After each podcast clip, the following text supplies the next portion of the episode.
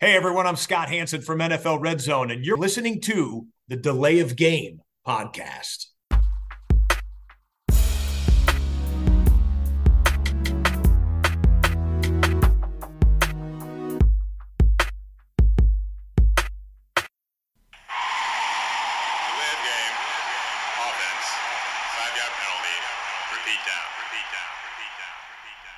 Hallo, liebe Footballfreunde, seid gegrüßt. Hier meldet sich Delay of Game, der Football Podcast mit Episode 294 am Mittwochabend. Wir sind, wie angekündigt, einen Tag nach hinten gerutscht. Aber wir haben ja auch Zeit. Sonntag ist ja mal kein Spiel. Also, sei denn, man ist scharf auf die Pro Bowl Games. Ich weiß, wer es nicht ist. Und das ist die perfekte Überleitung zum heutigen Mitstreiter. Es ist der, der immer mitstreitet. Hallo, Christian. Hallo Tobi, grüß dich. Christian, du sitzt sonst unter Palmen. Jetzt hast du den Hintergrund äh, bei dir gewechselt. Was äh, bist du im antiken Griechenland gelandet oder wo bist du jetzt? Ja, das ist, äh, das Bild ist tatsächlich aus dem Großmeisterpalast in Rhodos. Ha, okay, gut. Also solche Sachen äh, sind natürlich immer so römisch, äh, vielleicht griechisch. Äh, naja, Ä- ägyptisch sind dann eher wie die Malereien, glaube ich. Also von daher war es eine 50-50 Chance. Hatte ich Glück. Und zwar vielleicht sogar ein bisschen mehr als das, weil ich ja weiß, ähm, dass du auch schon mal in schon mal. Griechenland Urlaub gemacht hast, so kürzlich. Äh, ja. Ja, äh, wir wollen heute über die Championship Games sprechen und äh, euch ein bisschen vorbereiten auf Super Bowl LVIII. Das ist Nummer 58 für alle Nicht-Römer, Lateiner oder was auch immer. Und damit äh, hätten wir auch da wieder den Bogen geschlagen. Clever, ne? Und ähm, ja, das Ganze aber auch heute mit einem Bier. Christian, was trinkst du? Ja, ich trinke ein Füchschen alt, das ist jetzt nicht so spektakulär. Keine Zeit, was anderes zu besorgen. Ja, Äh, ich habe einen Urbräu Hell von Tucher. Ähm, Hm. habe ich mir organisiert. Ich habe dann mal in meiner Bier-App nachgeguckt, hatte ich tatsächlich noch nie. Das bedeutet, ich habe es auch noch nie im Podcast getrunken. Hätte ich jetzt nicht Ähm, gedacht, weil du ja schon äh, helle auch öfters mal hattest, so, ne? ja, ja, Ja. Es gibt tatsächlich dann im Getränkemarkt auch noch welche, die entweder tatsächlich mal neu reinkommen oder habe ich noch nie gekauft. Das, äh, ich bin dann manchmal doch äh, auch selbst überrascht und sage erst einmal Prost Prost. auf die 294. Folge. Mm, Ich liebäugel ja immer noch mit irgendwas Besonderem zu Episode 300, aber wir müssen auch mal gucken, wann und wie lange unsere Pause nach dem Super Bowl ist. Eine kleine Pause legen wir ja auf jeden Fall ein. Aber ja, bis dahin ist auch noch ein bisschen Zeit. Wir gehen rein in Segment 2, Championship Games und starten in der AFC, Christian. Die Chiefs erreichen zum vierten Mal in fünf Jahren das große Finale. Und bei den Ravens setzen sich Patrick Mahomes und Co. mit 17, und 10, 17 zu 10 durch. Ähm, was waren aus deiner Sicht die entscheidenden Faktoren und was sagt man zu Baltimore? Ist Lamar gut genug für den MVP, aber nicht gut genug für die bedeutsamen Playoff-Spiele? Äh, ich glaube, wir haben ein bisschen was zu bequatschen, wenn wir auf dieses Spiel gucken. Ja, wo fangen wir da an? Also es fängt erstmal an, ja, Kansas City kommt jetzt wieder die Dynastiefrage so ein bisschen, ne? Was, was haben sie jetzt alles erreicht in den letzten Jahren? Es ist äh, immer wieder mal Holmes, der sich dann ähm, in den großen Spielen, in den wichtigen Spielen durchsetzt. Ja? Es sind, sind nicht unfehlbar. Wir haben also auch schon verlieren äh, gesehen in den Jahren. Ne? Brady mal verloren, gegen Burrow mal verloren. Aber ähm, öfters äh, als, als sie verlieren, gewinnen sie und kommen weiter und stehen jetzt wieder im Super Bowl ähm, können, hätten dann auch dieses äh, Back-to-Back dann geschafft, ne? Und das ist äh, beeindruckend, weil das ähm, die Team ja nicht so viel hergegeben hat, gerade in der Offense, ne? Die Receiver nicht so viel äh, Hilfe gegeben haben. Äh, letztes Jahr äh, Tyreek Hill abgegeben und Super Bowl gewonnen, aber dieses Jahr dann doch auch gemerkt, Mensch, die Receiver, die wir da haben, die ja, äh, zwei drittklassigen Leute, muss man ja sagen, ähm, die reichen eigentlich nicht. Was, wer trägt die Offense dann? Wer hilft Mahomes mal? Wer ähm, spielt sich frei? Und es hat gereicht. Es hat gereicht gegen Baltimore mit einer guten Defense, ähm, um jetzt auf das Spiel zu kommen. Ist, am Anfang äh, war es einfach so, er hat Kelsey gefunden dann äh, ganz viel. Ne? Es ist einfach dann der Kelsey, der im Moment äh, ist vielleicht nicht mehr in der ganzen Saison so überragend ist äh, wie vor ein, zwei Jahren, drei Jahren noch. Ähm, der ist aber in den entscheidenden Momenten dann da, ne? In so einem Spiel, da äh, kann er, kann er vielleicht nochmal mehr in den, in den Energietank geben und in der ersten Halbzeit war das ja, ja schon beeindruckend, was die beiden dann wieder zusammengespielt haben. Dazu Rice, der, der gut gespielt hat, äh, Pacheco und das war am Anfang, äh, lief die Offense ja richtig gut von den Chiefs, hat gepunktet und äh, obwohl Baltimore das dann ähm, ja gelesen hat, auch vielleicht äh, Adjustments gemacht hat und Kansas City in der zweiten Halbzeit nicht mehr gepunktet hat, dann ähm, hat das gereicht, ja, der, der Vorsprung und ähm, war dann die Defense, die sie in der zweiten Halbzeit äh, nach Hause gebracht haben, das Ganze, und die dann auch mit den, mit den Picks natürlich von Lamar Jackson äh, das Spiel äh, gewonnen haben. Ja, äh, für mich, für ich mich war es. beantwortet? Nee, ist erst nur so ein Start, aber will Ja. ich auch mal zum Wort kommen lassen. Für mich ist es, danke. Äh, Für, für mich ist es natürlich ähm, äh, dann auch, auch äh, relativ easy. Ich glaube auch für alle, die, die das Spiel gesehen haben, das, das dann auch runterzubrechen auf diese, diese bestimmten Plays, ne?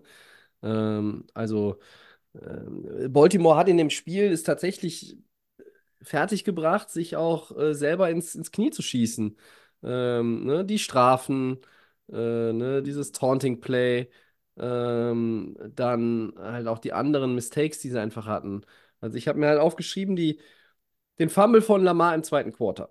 Das erste Play im vierten Quarter, als der Flowers anstatt Ja, Touchdown den Ball verliert. Ja? War- Dann, als sie schon zehn hinten sind im vierten Quarter, ja, aber ich meine, sieben Minuten vor Schluss ist halt auch noch Zeit. Kann man noch irgendwie, ne? Es sind halt noch zehn, du brauchst nicht 14. Dann wirft er die zweite Interception.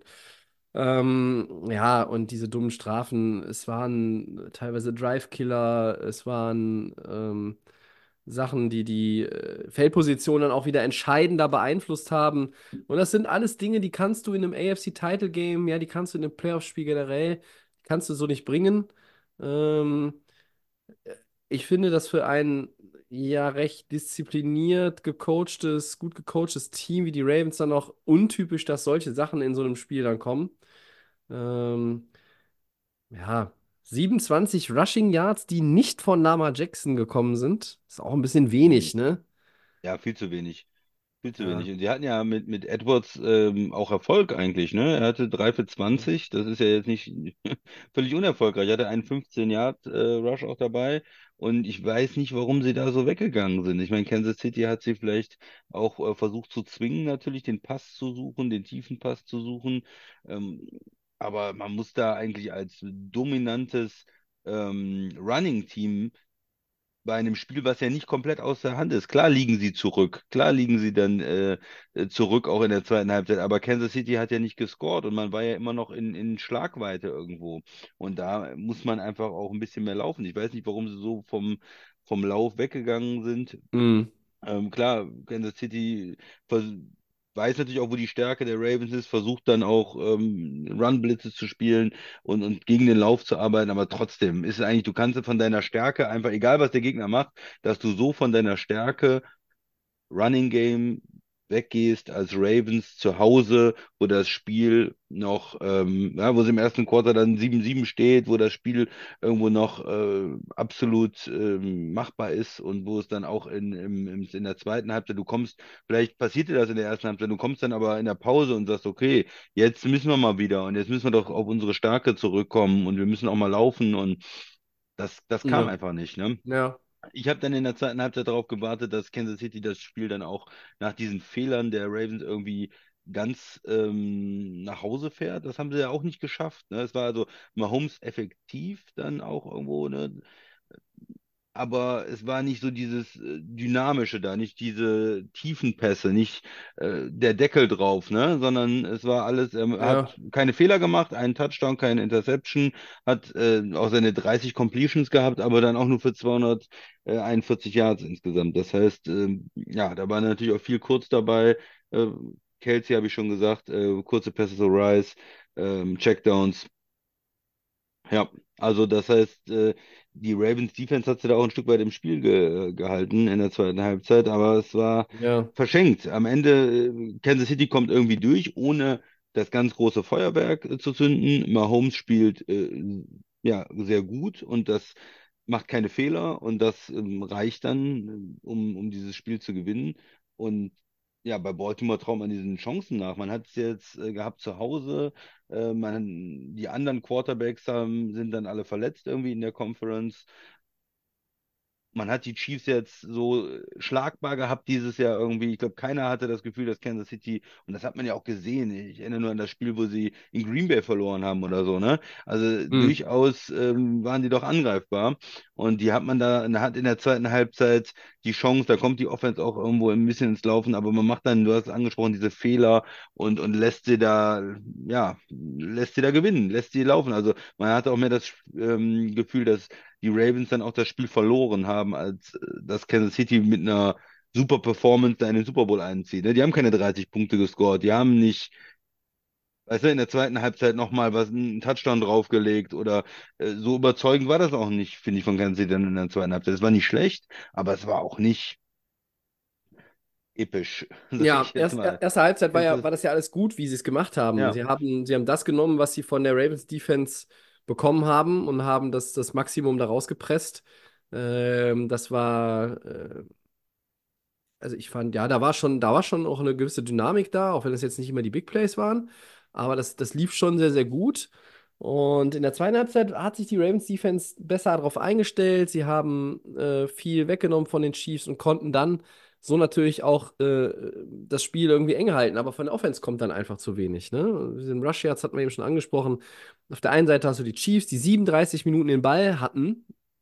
Also das ist fast zwei Drittel ähm, der Spielzeit der Spieldauer, dass sie Possession hatten und eben kein Turnover. Ja, und dann sehe ich ein Spiel von Travis Kelce, wo der natürlich auch so ein bisschen, ja, ich glaube, er war auch so ein bisschen angepiekst jetzt die letzten Wochen, weil gab ja nicht wenige, die gesagt haben, ja, und Kelce hat dieses Jahr keine 1000-Yard-Saison und auch irgendwie so, ne, absteigender Ast Mhm. und äh, vielleicht ist er auch nicht mehr so dann der Go-To-Guy in den Spielen. Und dann hat er diese zwei Touchdown-Performance in Buffalo. Da sind es, glaube ich, nur fünf Catches gewesen, aber er hat zwei Touchdowns gehabt. Und jetzt hat er, gibt es elf Targets und es gibt elf Catches von ihm, ne? Für 116 Yards und einen Stark, ja. Touchdown. Ähm, und da siehst du auch Ganz wieder viel in der einfach ersten Halbzeit davon natürlich auch, ne? viel Ja. davon in der ersten Halbzeit. In der zweiten Halbzeit ging auch offensiv nicht mehr so viel. Aber das sind einfach diese Big-Time-Player und die können noch mal, auch wenn es fürs Getriebe komisch ist, aber die springen dann halt vom dritten in den fünften oder in den sechsten Gang wieder hoch, ja. Und äh, die brauchen nicht irgendwie noch ein Spiel, um, um dazwischen irgendwie warm zu werden. Die sind dann wieder voll da. Und ähm, diese, diese Spieler vermisse ich dann auch bei, bei Baltimore. Wir kommen gleich nochmal ja zu den Ravens. Ähm, zu dem Spiel selber muss ich auch nochmal einen, einen Satz auch sagen. Ich finde Lamar Jackson viele ungenaue Pässe. Aber teilweise habe ich auch so dann, wenn du nochmal so die Slow Motions geguckt hast und dann angeschaut hast, wo ist eigentlich jetzt gerade jemand irgendwie offen, äh, ja, habe ich dann auch irgendwie, glaube ich, wie Lamar selber auch vergeblich gesucht. Also dann ist halt keiner offen. Zay Flowers war der auffälligste Mann. Das ist ein Rookie, der hat Rookie-Fehler gemacht. Rookie-Fehler, die man um Gottes Willen, die darfst du so nicht machen, äh, auch nicht, wenn du ein Rookie bist, auf keinen Fall. Ähm, einfach sehr, sehr kostspielig. Dieser Fumble, das Taunting, das war ja alles er. Aber ähm, trotzdem war er immer noch der beste Passempfänger. Und ähm, von den Den anderen kam nicht viel. Wir haben auch nicht so viel. Wir haben uns dann gewundert zwischendurch. Wir haben zusammen geguckt, Christian, ähm, äh, was mit OBJ ist. Ich meine, das ist immerhin auch einer, der weiß, wie es in solchen Spielen zugeht.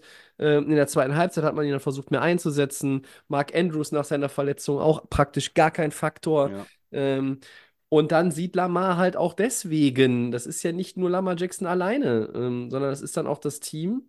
Und jetzt hatten sie dieses Jahr einen neuen Offensive Coordinator, aber das ist ja schon auch wieder jetzt so ein, so ein Punkt, wo man sagt, ja, in der Off ähm, Regular Season war alles gut mit der Offense und jetzt hat es da schon wieder irgendwo, irgendwo gehakt. Man muss dann auch wieder den äh, Credits an die, an die Chiefs Defense verteilen, Ja. weil die sind halt ja auch gut. Ne? Das ist ja jetzt ich nicht. schon, aber Ne? ja, die, die Ravens haben, haben halt unsere Erwartungen auch hochgegangen, weil die haben ja alle möglichen Playoff-Teams einfach auch ähm, abgebürstet, ja. Ob das Ja. San Francisco war, Detroit war, äh, Seattle, als sie noch heiß waren, irgendwann, äh, ja, so, die haben, äh, Ja, die, die hatten diese Ne? Quality Wins, von denen wir immer sprechen, wenn wir dann andere Teams kritisieren und sagen, ja, wo waren die denn bei Dallas? Wo waren die denn bei was weiß ich wem. Und, und die hatten die. Das, völlig richtig. Miami war, war auch dabei, ne?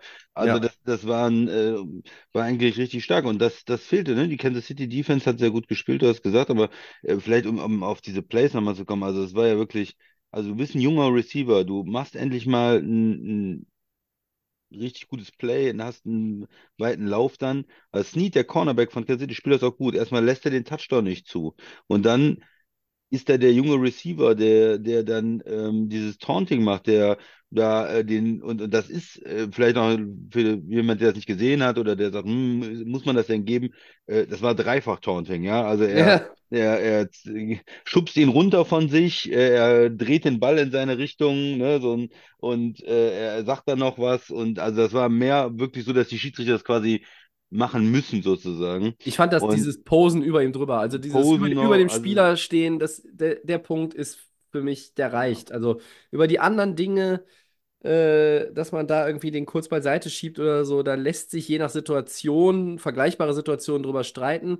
Aber das ist für mich egal und so ist die Regel nun mal. Ja, Ja, und Ähm, insgesamt war diese ganze Szene von vorne bis hinten war Ja. Taunting, ja. ja und, Und dann ist es halt Snead, der dann in der Situation, wo ein paar Plays äh, später er dann die Chance hat zum Touchdown und er ganz Ja. klar den Fumble auch, und da gab es auch nichts dran. Es war ein Fumble, es war auch äh, äh, vor der Endzone und Ja. dann ist natürlich die Regel, dass es dann äh, der Fumble durch die Endzone ist und das ist ja äh, eins der, der bittersten Plays dann einfach auch, wenn du kurz vorm Scoren bist und dann äh, gar nichts kriegst, keine Punkte kriegst, keine Chance mehr hast, der Ball ist weg.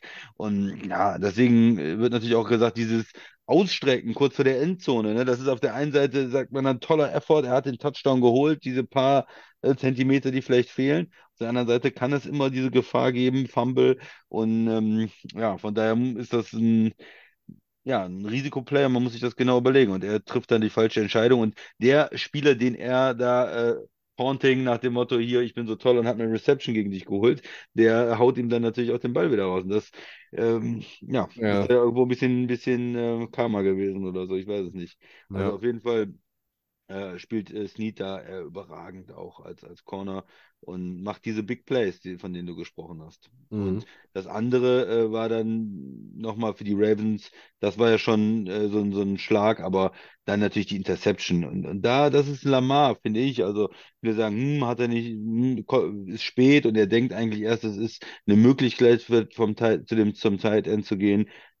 Am Ende ist es Triple Coverage, ja. Es sind drei Leute da, es ist, äh, sind vorher schon zwei da und dann kommt noch der Safety rüber. Es ist, es ist eine schlechte Entscheidung, den Wurf zu nehmen und es ist eine, ja, ein Turnover dann äh, in, in der Endzone im Prinzip, wo der Wurf landet oder in, der, in, den, in den 25 Yards oder was, wo er sich da befind, be, befunden hat. Und das ähm, ja, macht dann, aber da habe ich dann auch nicht mehr dran geglaubt. Und Kansas City ist dann auch clever. Ne? Der, der Spieler geht runter in der Endzone, der versucht da nicht zu sehr da irgendwo noch ähm, Yards zu holen, verliert vielleicht, haben wir alle schon gesehen, verliert dann wieder den Football oder so, sondern ne, gehen wir runter, gehen an die 20 und spielen dann normal weiter. Und so hat dann Kansas City auch äh, das irgendwo ausgespielt. Nicht ähm, spektakulär, nö, einfach dann drei, drei Plays gemacht, gepuntet und, und die Ravens aber so unter Druck gesetzt, dass sie dann ähm, ja, am Ende keine Zeit mehr hatten und äh, äh, ja, denen nicht mehr viel eingefallen ist. Nur noch das Field Goal dann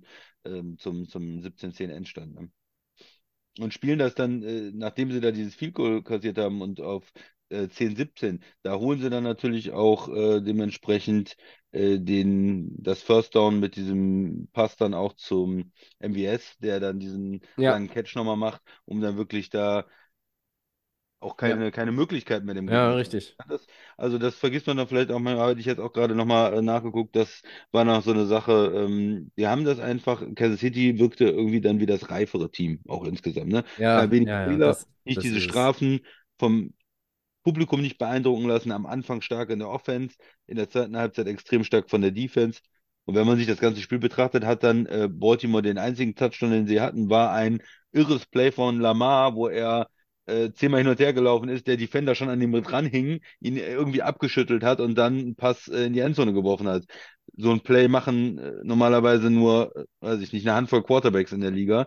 Äh, und, Und das auch jeweils nur und auch einmal nicht im, bei jedem Drive. Ja. ja, einmal im Jahr so ungefähr, ne? Und sonst ist einfach in der Offense zu wenig gewesen und, und zu wenig Mhm. Running Game gewesen. Ja. Ich weiß nicht, was da ist, was ist das Gameplan dann? Ähm, oder was der Gameplan dann?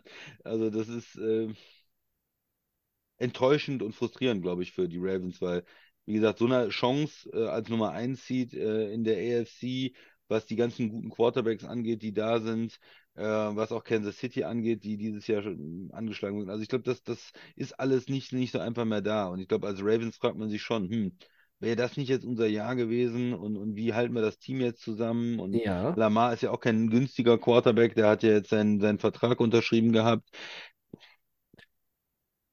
Es ist, es ist natürlich schon so, dass man immer, wenn man in den Playoffs steht, weiß man, es, äh, der, der Weg ist, ist jetzt nicht ultra lang, äh, um ähm, zum, zum Super Bowl zu fahren oder dann auch den Titel zu holen. Aber äh, dieses Jahr ist es, glaube ich, schon wieder so eines, wo man in Baltimore sagen muss, äh, da brauchen wir eine Weile, um das zu verarbeiten, weil das ist schon, das war eigentlich ihr Jahr. Wir haben es ja ein paar Mal auch jetzt in den letzten Wochen angesprochen. Die Niederlagen, die sie hatten, waren ähm, ja, super, super knapp. Die waren One-Possession-Games. Es waren irgendwie in den letzten Minuten, letzten Sekunden Overtime und so weiter. Also ähm, da waren die Ravens auch nicht ganz so weit weg von einem sogar besseren Rekord als, ähm, was hatten sie, 14-3? Ähm, Ähm, ne, drei, 13-4 hatten sie, so rum, ist 13, richtig. 4, Ja. glaube ich, ne? Ja, genau. 13-4, Mhm. ja, genau. Und äh, da bist du, bist du natürlich mega enttäuscht und, und denkst auch wieder, m- was müssen wir noch tun? Äh, ja, ihr müsst euch einfach noch, ihr müsst euch weiter verbessern. Ähm, es ist aber auch, ich finde, die Lamar Jacksons und Doug Prescotts und Josh Allens dieser Liga, naja, also die werden, das ist diese Garde von Quarterbacks, Christian, wird irgendwann an Erfolgen gemessen, an Erfolgen in der Postseason. Und äh, da ist ihnen Patrick Mahomes um Uli Hoeneß zu zitieren, ja, da brauchen sie ja schon Fernglas. Sie sehen ihn ja schon gar nicht mehr ohne Fernglas. Der ist ihn, ist ihn alleine schon durch die Anzahl von Postseason-Wins, ja, ist er den ja schon enteilt. Und er ist jetzt in seinem äh, vierten Super Bowl, ja, den, in dem er äh, Starter ist, ist er jetzt schon. Und er ist 28 und äh, es sieht nicht so aus, als hätten Reed und Mahomes keinen Bock mehr, äh, weitere Ringe einzusammeln und Super Bowls äh, zu bestreiten. Und das ist schon, schon eine krasse Geschichte einfach. Ähm, und dann hast du Leute wie Joe Burrow, ja, die waren in dem großen Spiel, äh, haben es nicht gewonnen, aber die sind halt auch schon diesen Schritt weiter gegangen als Josh Allen, als Dak Prescott, als Lamar Jackson. Äh, Und da muss man bei diesen Quarterbacks auch, auch sagen, äh, ja, dann seid ihr halt nicht, ihr seid nicht auf diesem Mahomes-Niveau. Ihr seid es in vielen Jahren nicht in der Regular Season gewesen oder zumindest nicht konstant so gut über mehrere Jahre. Und in diesem Jahr, wo er, wo Mahomes dann auch in der Regu Regular Season nicht so gut aussieht, aus welchen Gründen auch immer, ähm, ist er in den Playoffs aber wieder da. Ähm, und da ist er, ich habe einen Artikel ge gelesen, äh, wo stand ein schöner Satz, äh, hieß Michael Jordan in his Prime. Ja? Äh, und da fährt er halt auch eine Runde Schlitten mit dem Rest. Ähm, es ist einmal, wie gesagt, diese, der Postseason-Erfolg und daran muss man auch Lamar Jackson messen. Er muss sich daran messen lassen und das, jetzt sind wir mittendrin mit dem Blick auf Baltimore. Ich hatte aber auch die Tage dieses Gefühl oder diesen Gedanken, ich weiß nicht, wie es dir ging. Ich habe nochmal an die Offseason zurückgedacht, wo es hieß, oh, Lamar Jackson, vielleicht geht er zum Colts, wer macht ihm denn Angebot? Äh, ne, dann gibt es ja irgendwie diese Möglichkeit mit dem Tender und wer, wer macht denn da Mhm. irgendwie? Äh, Und dann ist daraus nichts geworden. Keiner wollte. Es gab Teams, die überlegt haben. Das ist ja hinterher auch rausgekommen. Die wollten dann aber doch nicht. Und Baltimore hat ihn dann bezahlt. Und dann waren sie quasi jetzt ja nur ein Spiel davon entfernt. Wenn sie das gewonnen hätten, sie würden jetzt sich äh, auf, auf Vegas vorbereiten für den Super Bowl. Dann wäre es ja so gewesen, äh, Baltimore ist ein Spiel von dem, wir wussten immer, dass er unser Franchise-Quarterback ist, den Ja. wären sie entfernt gewesen, ja? Ja. Äh, oder waren sie nur eins entfernt? Und am Ende ist es ein weiterer schmerzhafter Tiefschlag. Ich habe noch mal ein paar schöne rausgesucht. Saison 2019, sprich dann ähm, Januar 2020, waren sie 14 zu 2 und haben 12-28 gegen die Titans verloren zu Hause. Da hat Derrick Henry ja in der zweiten Halbzeit mal den ganz großen losgemacht da. Und äh, was hat Jackson gemacht? Zwei Interceptions geworfen und einen Fumble verloren. Ein Jahr später in der Divisional Round verlierst du 3 zu 17 gegen die Buffalo Bills. Da wirft er nur 160 Yards und hat auch wieder eine Interception drin. Und 2022, die Saison, sprich Playoffs 23, Wildcard Loss gegen die Bengals. Ja, da hast du ohne Lamar gespielt, da war es Tyler Huntley. Ähm, aber es ist halt auch, ist jetzt mal auch in die Gesamtperspektive nicht nur mit Lamar Jackson, sondern Baltimore Ravens zu setzen, ist es wieder mal so ein Ding, was sich nahtlos in diese Reihe mit reinstellen lässt und du denkst, what the fuck? Schon wieder ein Jahr vorbei, wieder waren wir irgendwie da, wieder hatten wir dieses Gefühl, wieder hatten wir, glaube ich, das Gefühl nicht zu Unrecht. Das bestätigen uns ja auch Leute von, von außerhalb unserer, äh, unserer Blase und dann bist du aber trotzdem wieder rausgegangen. Und das ist etwas, habe das auch schon, glaube ich, mal letztes oder vorletztes Jahr gesagt, als, als es mit Baltimore da nicht so war. Man muss dann auch mal über, über äh, äh, John Harbaugh sprechen. Muss er vielleicht was, was verändern? Aber jetzt haben sie auch die Coordinator wieder verändert. Und alle waren so dieses, ah, die Saison war toll und Lamar MVP. In den Playoffs sind sie dann aber nicht da. Ist es ein Lamar-Problem oder ist es ein vielschichtiges? Das ist halt die Frage. Ja, meistens ist es ja so, dass der MVP nicht in den, in den Super Bowl kommt. Ne? Ja. Wir haben wir viele Jahre gesehen und, und in den allermeisten Fällen ist es eigentlich eher ein schlechtes Zeichen. Es sind nicht die Teams, die dann ähm, so weit kommen. Warum ist das so? Ja, ist das dieses ähm, zu, äh, zu früh dann den, den besten Football auch gesp äh, gespielt in der Saison, die klasse Siege in der regulären Saison geholt und nicht später? Es war ja auch ein gewinnbares Spiel, sind nicht total untergegangen. Ich glaube, sie müssen sich auch nicht so schlecht fühlen wie andere Nee. Teams. Ähm, man kann sich trotzdem, wenn man von vor der Saison gesagt hat, hey Ravens, ihr seid der Nummer 1 Seed in der, äh, ne, in, in, in der Conference, ihr gewinnt auch ein Playoff-Spiel und äh, ihr scheidet gegen Patrick Mahomes aus, kommt leider nicht in den Super Bowl, dann hätten, hätten die meisten gesagt, okay, das ist eine erfolgreiche Saison, wir, wir kommen in die Playoffs, wir signen Lamar äh, langfristig, wir gewinnen, äh, wir kommen in die Playoffs, wir, wir scheitern an Patrick Mahomes äh, und, und kommen nicht in den Super Bowl. Ja, gut, du willst den Super Bowl gewinnen, aber das wäre jetzt von vor der Saison, glaube ich, kein, kein schlechtes Ergebnis gewesen für die, für die Ravens-Fans. Ähm, aber so wie die Saison gelaufen ist, ist es natürlich, äh, ja, irgendwo enttäuschend. Ja. Muss man sagen. Aber woran liegt es?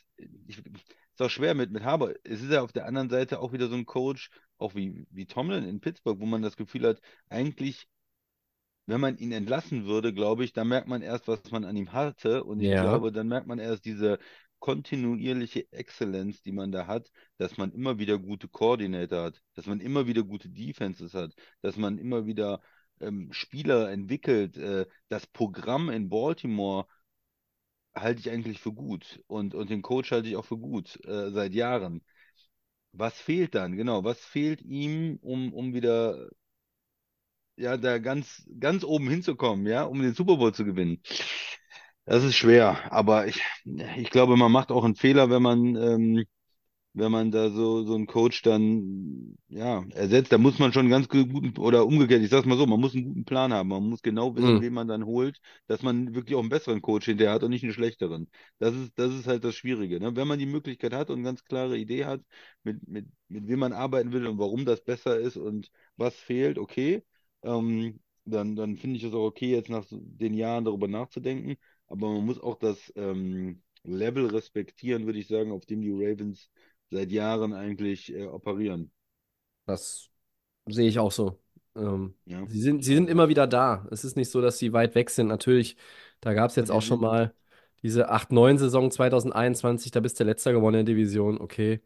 Ähm, aber ansonsten, ja, sind sie seit, seit 2017 halt auch, ähm, ja, nicht, nicht immer in den Playoffs, aber sie sind immer mit einer Winning Season unterwegs gewesen, fast immer bis auf dieses eine Mal. Sie haben in den letzten sechs Jahren auch fünfmal äh, zehn Siege mindestens geholt. Ähm, aber dann ist es halt auch umso schwieriger und da muss man halt auch sagen, hey Leute, da kommt nicht die Super Bowl-Teilnahme bei, bei euch raus. Das ist dann einfach, ne? Also 2012, ähm, damals der Harbor Bowl, Ja. äh, ne? Die beiden Brüder als Head Coaches gegeneinander, Ravens gegen 49ers. Äh, seitdem wartet man in Baltimore auch auf eine weitere Teilnahme am großen Spiel. Ja, trotzdem natürlich alles äh, Wichtige eigentlich eingestielt in Baltimore. Da muss man halt schauen, ähm, wie man das jetzt für die neue Saison wieder, ja, wie soll ich sagen, äh, nicht general überholt, aber nochmal irgendwie eine Erfrischungskur irgendwie da vollzieht. Gut, sollen wir zum zweiten Spiel gehen? Ungern, aber wir müssen es, ja. Ungern, warum das denn? Das war doch auch spektakulär, Tobi. Ja, Comeback toll. in der zweiten Hälfte. 49ers gewinnen das NFC Championship Game gegen die Lions nach einem, ja, nach einer riesigen Aufholjagd. Ne? 34-31. Was hat Detroit in der ersten, in den ersten beiden Quartern, in der ersten Halbzeit so gut gemacht? Und was hat San Francisco dann das Ticket äh, für den Super Bowl gebracht? Was haben sie anders gemacht in der zweiten Halb Halbzeit, Tobi? Ich fange mal mit den Lions an. Ähm, die haben in den ersten beiden Quartern fünf Drives und äh, haben bei vier davon gescored. Das sah alles richtig gut aus.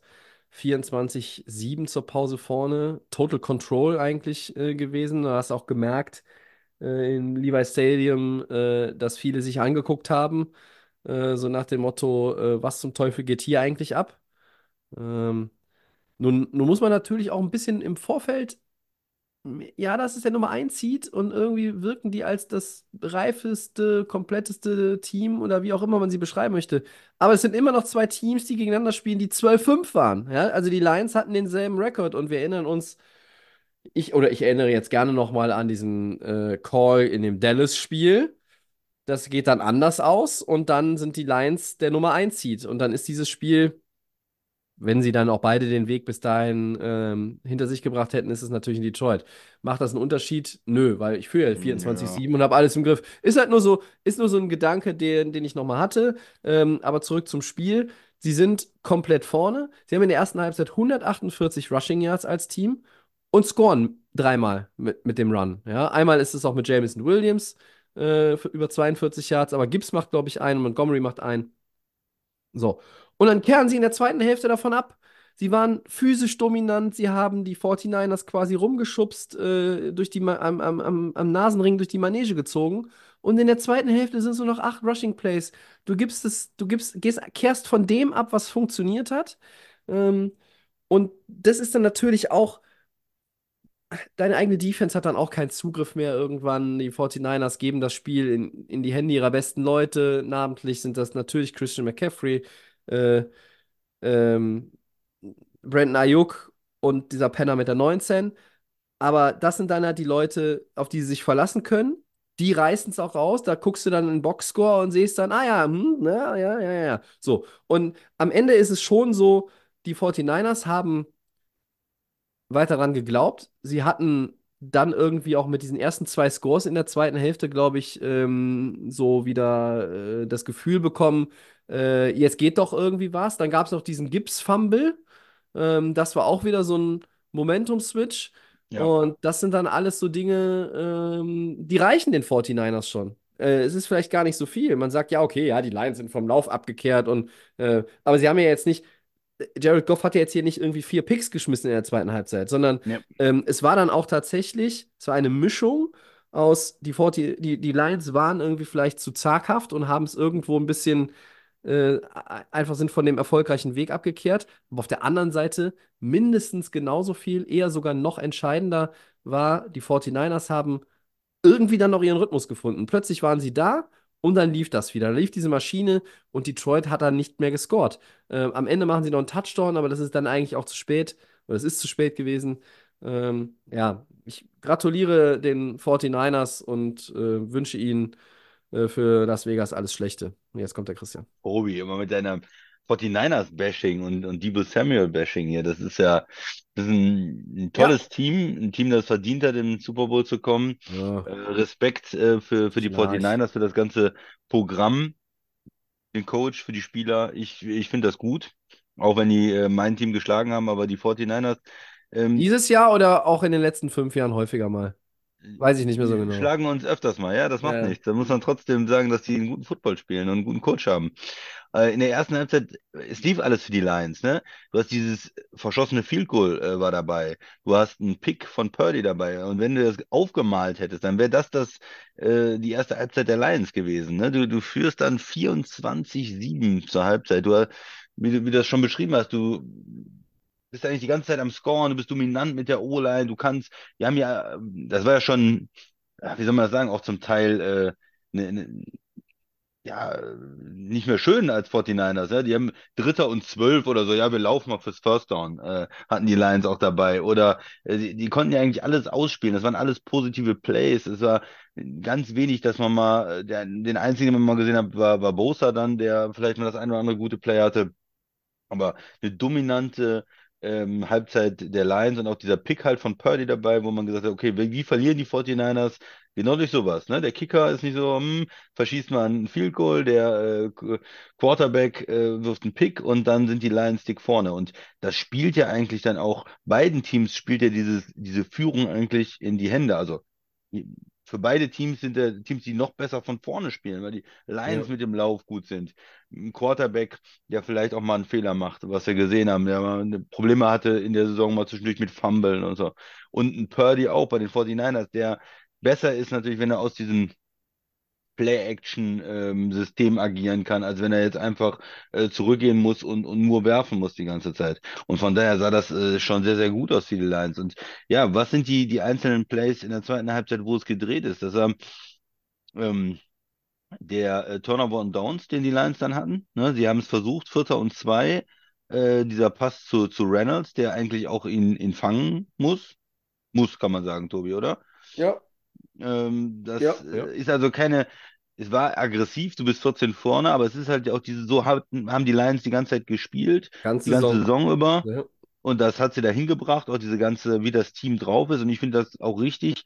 Ich fände es, wenn sie, wenn sie verlieren, weil sie was anders machen, ähm, weil sie dann irgendwie ein Field Goal nehmen und irgendwo Angst haben oder so, das fände ich nicht gut. Aber wenn sie verlieren, obwohl sie weiter dabei geblieben sind, was sie erfolgreich gemacht hat und was auch ja die Analytik eigentlich sagt, was das ein, ein faires Play ist. Wenn du die ganze Zeit am Scoren bist und mit, mit deinem Lauf und deinem Pass alles machen kannst, dann Vierter und Zwei auszuspielen, ähm, weil du auch weißt, dass du eine schlechte Defense hast, die wahrscheinlich nochmal was abgibt, finde ich äh, keine falsche Entscheidung. Au- Das, ähm, was dabei rauskommt, ist natürlich dann schlecht. Die 49ers scoren, äh, dann hat man dieses Fumble und das war einfach von Gibbs auch ein, denke ich mal, ein Rookie-Fehler, der äh, irgendwie auf der falschen Seite auch ist. Äh, dann stimmt auch die Übergabe zwischen Quarterback und ähm, Running Back nicht. Dann äh, ist das Fumble da und schwupp sind die, sind die 49ers innerhalb ja, von, von relativ kurzer Zeit dann ähm, da. Ne? Vier Plays haben sie da, glaube ich, noch gebraucht für die, für die 24 Yards und es ist ausgeglichen, 24, 24.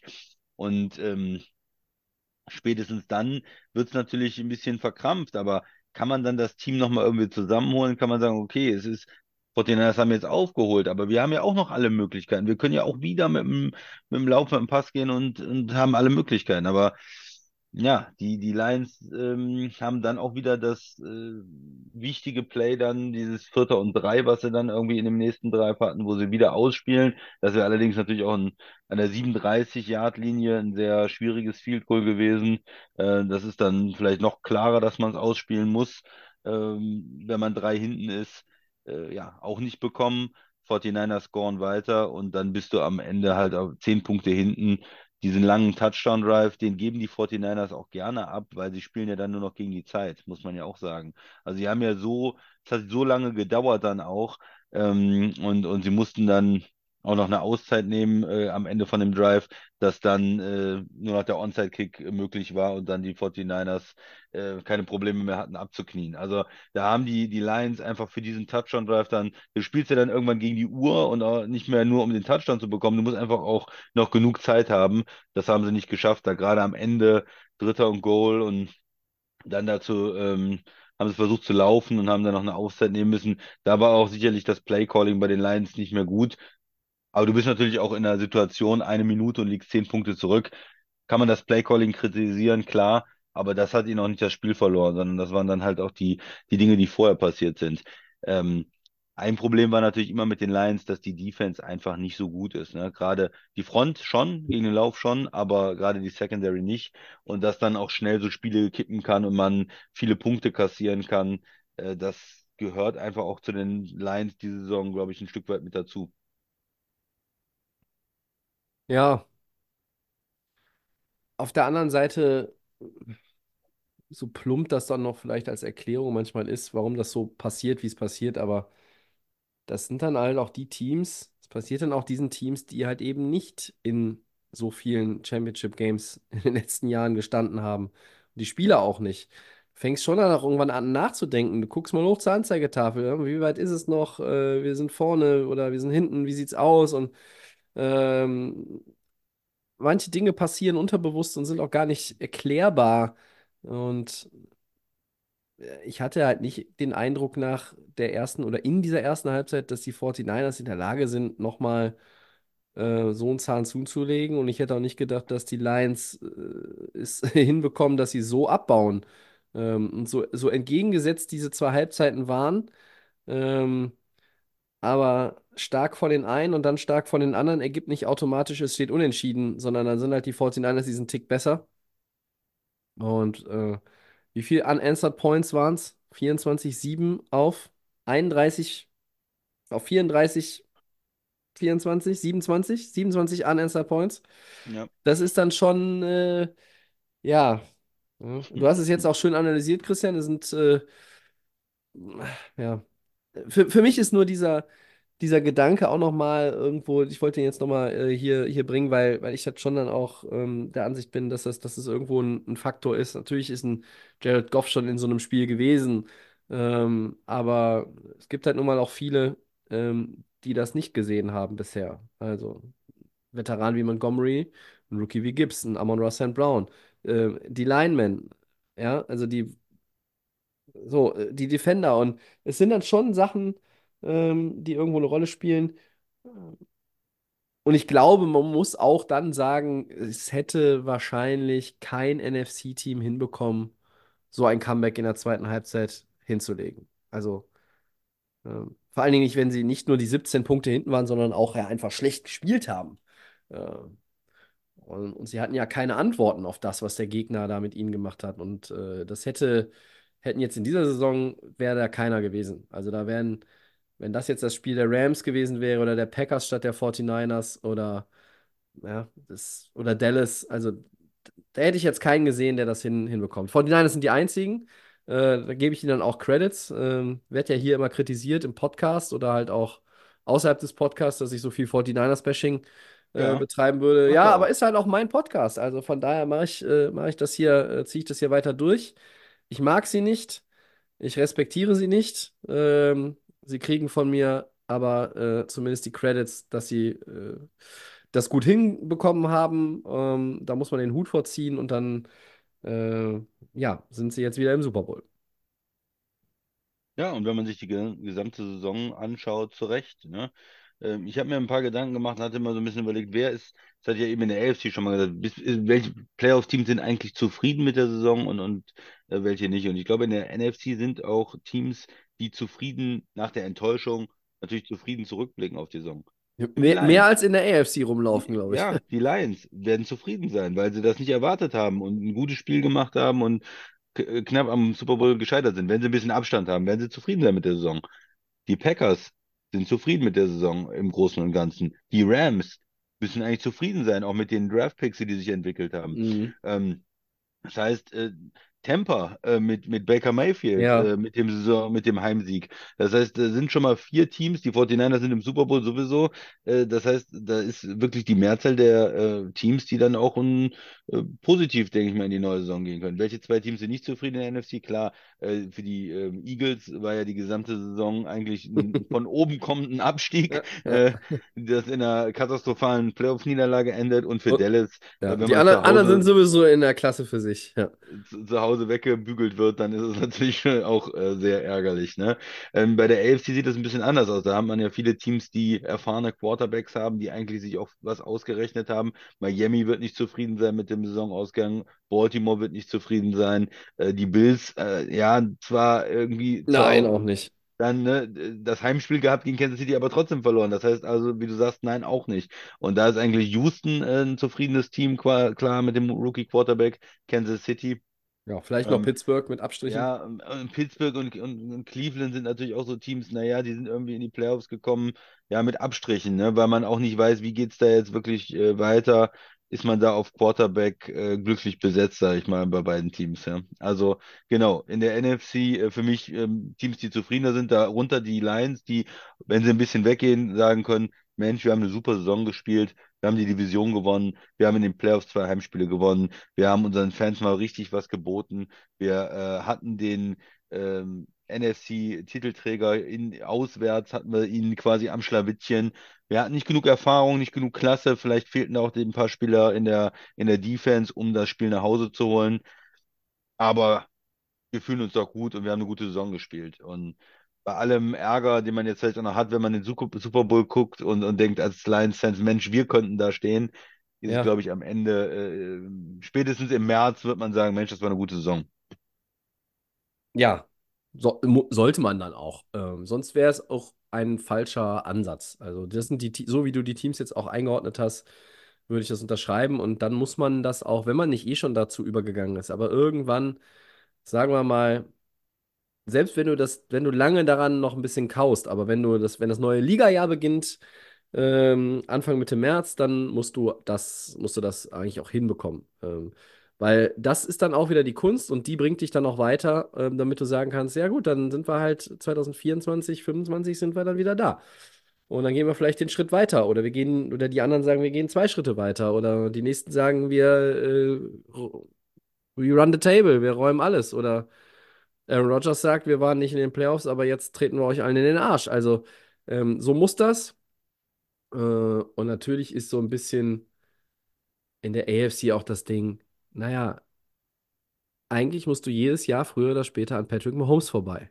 Wenn du das nicht schaffst, kommst du auch nicht dahin, wo du hin willst. Es ist einfach so. Es ist in der NFC leichter gewesen. Ähm, alleine die, die Dichte an Star-Quarterbacks in der, in der AFC macht es ja dann auch da schwieriger.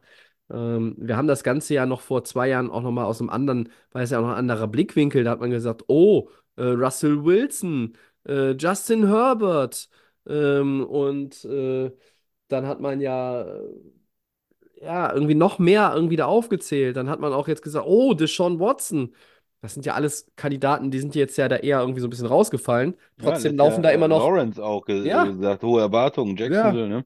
Trotzdem laufen da immer noch Leute rum äh, und sind dann, wie du jetzt gerade sagst, zu Recht enttäuscht. Die heißen dann äh, in dem Fall Lama Jackson, die heißen Tua, ähm, die heißen Josh Allen. Also das ist ja dann schon eine ne ganze Menge, ne? Ähm, und auch in Houston war man natürlich stolz auf das, was man erreicht hat, aber man war ja auch enttäuscht und hat dann gesagt, okay, also, ne, das dauert jetzt einen Moment. Und so war das dann bei den anderen auch, aber äh, Houston gehört sicherlich auch zu denen, die das dann eher auch äh, hinter sich lassen sollten. Aber Ein, ein, ein Play, ähm, vielleicht noch zu dem 49ers-Spiel, dieser weite Wurf von Purdy und dann äh, ist eigentlich der Corner in der Position, den Pick zu holen, kriegt ihn gegen den Helm und Ayuk macht den Catch. Dann, ne? Und Ja. das äh, ja, war ja auch das, wieder so, ja, das ist einfach so ein, wo man hinterher denkt, als Lions-Fan, das kann doch nicht sein. An solchen Sachen ja, kippen dann solche Spiele und, und du bist da einfach bei so einem Play, da merkst du dann auch irgendwie als Team so, Mensch, irgendwie, jetzt läuft es auf einmal nicht mehr so für uns und jetzt könnte sein, dass es irgendwo in die andere Richtung läuft, weil da, kurz danach holen sie ja da den, den Touchdown dann auch und das war ja so der An, das Anfang, äh, der Anfang vom Ende sozusagen, ne? Äh, vom, Ja. vom Erfolg der Lions dann irgendwie, dieses Play auch. Also das nur nochmal, um, um so, dass wir kein wichtiges Play vergessen. Das war auch ja, richtig. Das, das, das, ist, das ist aber auch so eine Situation, wo du als Lions-Fan dann denkst, ja, okay, äh, wir haben natürlich das Pech in dieser Situation. Äh, es musste uns ja jetzt irgendwann wieder ereilen, nachdem ja irgendwie alle gesagt haben, wir hätten jetzt endgültig hier das Schicksal der Franchise rumgedreht. Äh, und als jemand, der natürlich dann es nicht mit den 49ers hält, sagt man dann auch, ja, diese verdammten Glücksschweinchen. Mhm. Aber das ist dann oft in den letzten Jahren in diesen Spielen, dass der vermeintliche Underdog dann vielleicht auch eher nicht das Glück hat. Wie oft haben wir in den letzten Jahren dann ähm, die Top-Seeds gesehen im Super Bowl? Nun sind die Chiefs die 3 und nicht die 1 und auch nicht die 2. Äh, und ich betone jetzt die 2 nochmal gerade, weil es ja vor, bis vor ein paar Jahren dieses Format gab, in, wo auch die 2 eine Bye-Week hatte. Ja. Ähm, und dann haben wir doch sehr, sehr, sehr, oft eigentlich in den letzten 10, 12 Jahren gesehen, 1 gegen 2, 1 gegen 1. Ähm, oder 2 gegen 2 vielleicht mal, aber ähm, du bist so ein bisschen auch dann als, als Beobachter all die Jahre in, von den NFL-Playoffs denkst du doch, Mensch, irgendwann muss doch jetzt mal wieder so eine Feel-Good-Story da durchrauschen, bis, bis in den Super Bowl rein. Ähm, Aber das äh, sind dann halt auch manchmal solche Plays. Ja, Vielleicht ist aber es, vielleicht ist es gar nicht rational zu erklären, dann sind es solche Plays. Aber das ist, glaube ich, eine gute Überleitung, Tobi. Da können wir direkt auf äh, Segment 3 übergehen und äh, Ja. auf den ähm, ja, ersten Ausblick zum, zum äh, Super Bowl. Äh, weil du jetzt auch gesagt hast, es gibt keine Feel-Good-Story. Ich, ich äh, habe direkt eine für dich. Ne? Du musst ja doch äh, sagen, dass der Quarterback der 49ers Mr. Irrelevant ist. Das heißt, er war der letzte Pick im Draft und der kommt in den Super Bowl. Ja, mit dem Nummer 1 Seed, okay, aber da ist ja die Underdog-Story, die du haben möchtest. Da ist der Nee, die ist mir zu der konstruiert ist, jetzt. der, Also, wie, wie soll ich konstruieren? Der ist der, der, der Starting Quarterback der 49ers ist der Spieler, den eigentlich keiner haben wollte, der als letztes im Draft gezogen worden ist. Das ist ja noch besser als die Brady-Story, als als Sechstrunden-Pick. Du bist jetzt als allerletzter gezogen worden, führst dein Team. Moment, Moment, Moment, Moment. Christian, versuchst du jetzt gerade Brock Purdy mit Tom Brady zu vergleichen? Weil, wenn ich, wenn ich so ausgeholt hätte wie du gerade, hättest du mich genau an dieser Stelle unterbrochen und gesagt: Moment, Moment, du vergleichst jetzt hier gerade äh, X und Y und das geht nicht. Also, äh, ja, Ich sag, die Story ist noch besser. Ich sage ja nicht, ja. dass es der bessere Die, Quarterback Sto die ist. Ne? Story ist, ja, ist besser, wenn er die, mindestens drei Ringe geholt hat. Ja, Ja, dann. die, die, ja, dann wird die Story vielleicht noch besser. Okay. Aber ich sage mal, das Potenzial der Story, dann sage ich es mal so, ist Das, noch besser, weil es ist also ein, ein noch später gezogener Quarterback, tatsächlich letzter Pick im Draft. Hätte letztes Jahr sogar schon Erfolg haben können, war dann verletzt, ja. Der hat ja auch gut gespielt. 49ers sind nicht in den Super Bowl gekommen. Dieses Jahr schafft er das. Er ist fit und er bringt sein Team, das zugegebenermaßen natürlich auch eine Menge Talent um ihn herum hat, aber er bringt sein Team als Quarterback in den Super Bowl und spielt jetzt gegen den Endgegner Patrick Mahomes und die Chiefs. Das heißt, auf der einen Seite hast du den ähm, jetzt besten Quarterback der Liga. Für alle, äh, das ist, glaube ich, gibt es keine Diskussion. In den letzten Jahren äh, hat er das schon, äh, hat er diese Rolle schon eingenommen und hat das jetzt ja nochmal zementiert auch. Er hat wieder gewonnen ähm, in den Playoffs. Er hat auch wieder gegen äh, Lamar Jackson gewonnen. Er hat gegen Josh Allen gewonnen. Ge- Das sind ja Namen, die man als ähm, Kontrahenten da äh, nennen kann. Und das heißt, Mahomes ist der Endgegner. Auf der einen Seite haben wir den besten Quarterback, auf der anderen Seite haben wir Mr. Irrelevant, den sieben Runden Pick äh, von den 49ers. Und das ist doch das ist so eine interessante Story, Tobi. Das kannst du, da kannst Wenn du die nicht. 49ers den vorletzten Pick in dem Draftjahr gehabt hätten, dann wäre die Story, obwohl es nur ein Pick vorher ist, nur halb so interessant, weil alle immer auf dieser Mr. Irrelevant Kacke rumreiten. Äh, und ich bleibe dabei, Ich dachte, ich wäre der Erste, dem das Ei aufgefallen ist, Tobi. Nein, alle machen das. vielleicht, vielleicht, vielleicht, vielleicht, vielleicht in, so wie du es gerade aufgezogen hast, äh, in der Variante habe ich es jetzt auch noch nicht gehört, aber es ist ja, es ist ja gut. Ich verstehe ja die, ich verstehe ja, dass man immer, ähm, dass man immer auch irgendwie Man ist ja auch immer auf so Hype-Sachen aus. Und das bin ich ja im Laufe einer Saison, Saison auch. Meine NFL-Saison ist aber spätestens nach dem letzten Sonntag auch an einem Punkt angekommen, wo der Hype-Train, mein persönlicher Hype-Train, irgendwo in der Bahnhofsstation, der ist rein, Tür zu, steht nicht mehr. Der fährt frühestens im September wieder los. Ja? Damit will ich nur sagen, dass mich das alles nicht catcht. Ja? Die, die Purdy-Nummer ist und bleibt ein Ding des Kyle Shanahan-Systems. Until proven otherwise. Und until proven otherwise wäre ein Sieg über diese Chiefs mit Patrick Mahomes im Super Bowl in Las Vegas am 11. Februar. So, das wäre ein Schritt, damit er auch die Kritiker, es gibt ja mittlerweile bei dieser ganzen Brock, Purdy-Beobachtung oder Betrachtung gibt es ja nur noch zwei Lager. Es gibt nur noch, Purdy ist absolut geil und die anderen sagen, Purdy ist einfach nur ein System-Quarterback und der ist ein Game Manager und bla bla bla. Und natürlich, weiß ich nicht, äh, 49er, Social Media, die reiten darauf rum und, und nutzen das aus. Und dann gibt es äh, lokale Medien, die es nutzen und so weiter und so fort. Und dann gibt es aber auch wieder die Leute, die sagen, ja, und jetzt sind wir aber an dem Punkt, wenn er es tatsächlich schaffen sollte, Mahomes zu schlagen, dann äh, sind wir, sind wir doch eigentlich jetzt alle irgendwo auch mitgenommen und sagen, okay, jetzt sind wir davon überzeugt, er ist ein richtig guter. Das ist ja fast schon pervers, weil er muss halt quasi ein Finale gewinnen. Da reichen all die anderen guten Spiele vorher nicht. Ja? Das ist ja auch strange. Aber ich gehöre ja zu den Leuten, wo, die, die davon überzeugt sind, dass andere Quarterbacks in diesem System Shanahan, mit diesen Mitspielern, diesen Voraussetzungen ähnlich gut oder genauso gut aussehen könnten. Und wenn Purdy das jetzt schafft, mit einer starken Performance, dann sage ich auch nichts mehr dazu. Aber ähm, es gibt halt auch viele, die erwarten, dass Purdy jetzt irgendwie gegen diese Defense und mit dem Druck, äh, der auf, auf dieser ganz großen, finalen großen Bühne äh, ist, äh, dass das dann schon auch wieder irgendwie für Probleme sorgt oder dass er vielleicht auch aufgrund dessen, was die Chiefs Defense von Steve Spagnuolo äh, mit ihm vorhat, er dann auch nicht mehr so in dieser Komfortzone ähm, aus der heraus agieren kann äh, und dann vielleicht auch eher Fehler macht. Ja, ähm, aber auch da, und da muss ich jetzt, gehe ich jetzt auch wieder einen Schritt eigentlich von meiner eigentlichen Meinung weg, sage ich, das gilt ja auch für alle anderen Matchups. Also, weil Spagnolo jetzt sich mit Purdy befasst, die Chiefs Defense, äh, oder ob die sich jetzt vorbereiten auf äh, Jordan Love oder Dak Prescott oder was weiß ich wen als, als Gegner. Ne? Also es ist ja schon, du versuchst ja das, du versuchst ja mit allen Quarterbacks auf der anderen Seite dasselbe. Du versuchst, deren Rhythmus zu brechen, die zu Dingen zu zwingen, die ihnen nicht gefallen.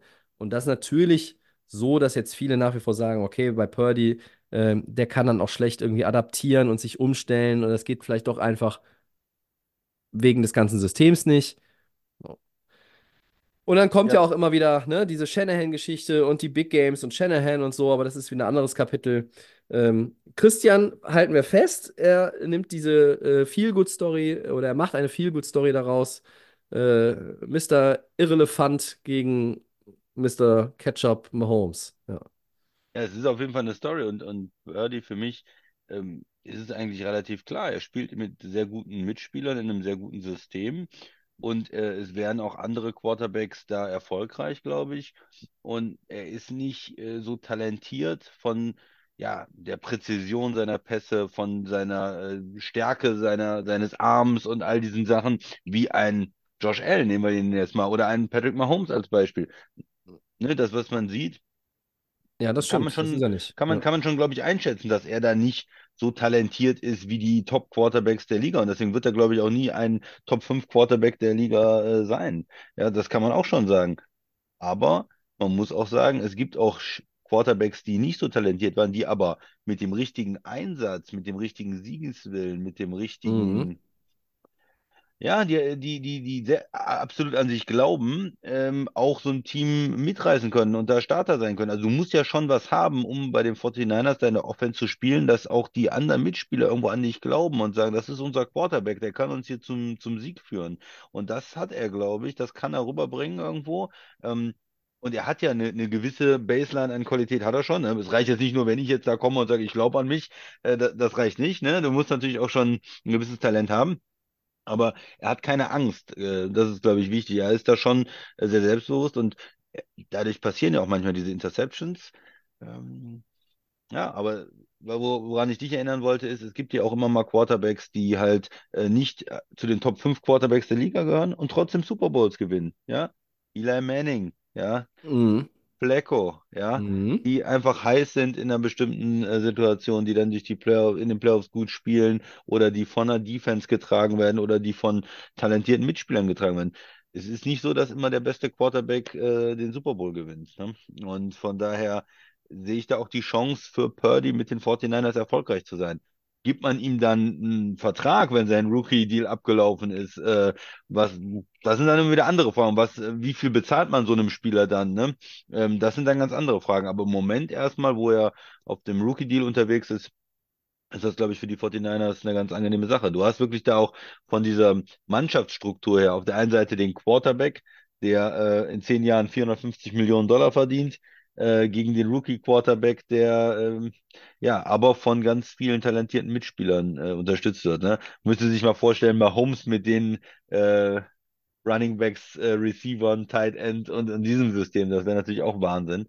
Ähm, ja, und so treffen da diese zwei Offenses aufeinander, die unterschiedliche Voraussetzungen haben. Aber wir haben eine Menge Star Power auch im Spiel. Ne? Du hast ähm, vielleicht zwei besten Tight Ends gegeneinander, ähm, zumindest der letzten Jahre mit äh, Kelsey gegen Kittel. Ähm, du hast äh, dann in der Defense, du hast den Defensive Coordinator, der ähm, der Chiefs angesprochen. Du hast äh, auf beiden Seiten Starspieler, ne? Die Chiefs Defense, die vielleicht sogar als Einheit diese Saison konstanter und besser gespielt hat als die 49ers, aber die Mhm. 49ers auch mit diesem Riesenpotenzial in der Defense, ne? Mit den Linebackern, gegen die keiner spielen will. Wer, wer will gegen äh, Fred Warner spielen oder so?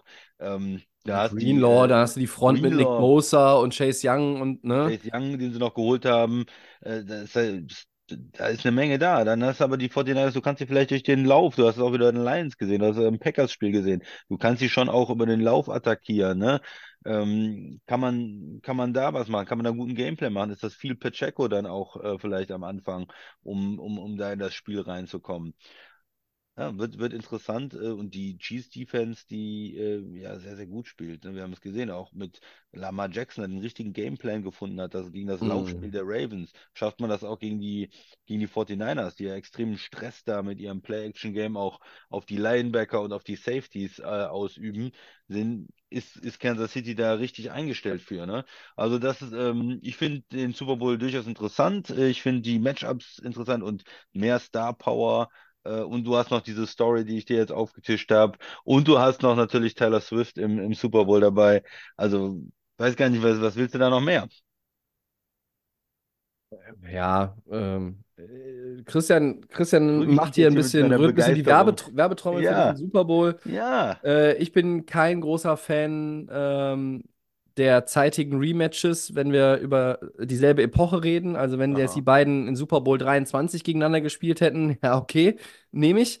Äh, aber wir haben das Ganze vor vier Jahren in Miami gesehen. Ähm, da war Garoppolo der Quarterback.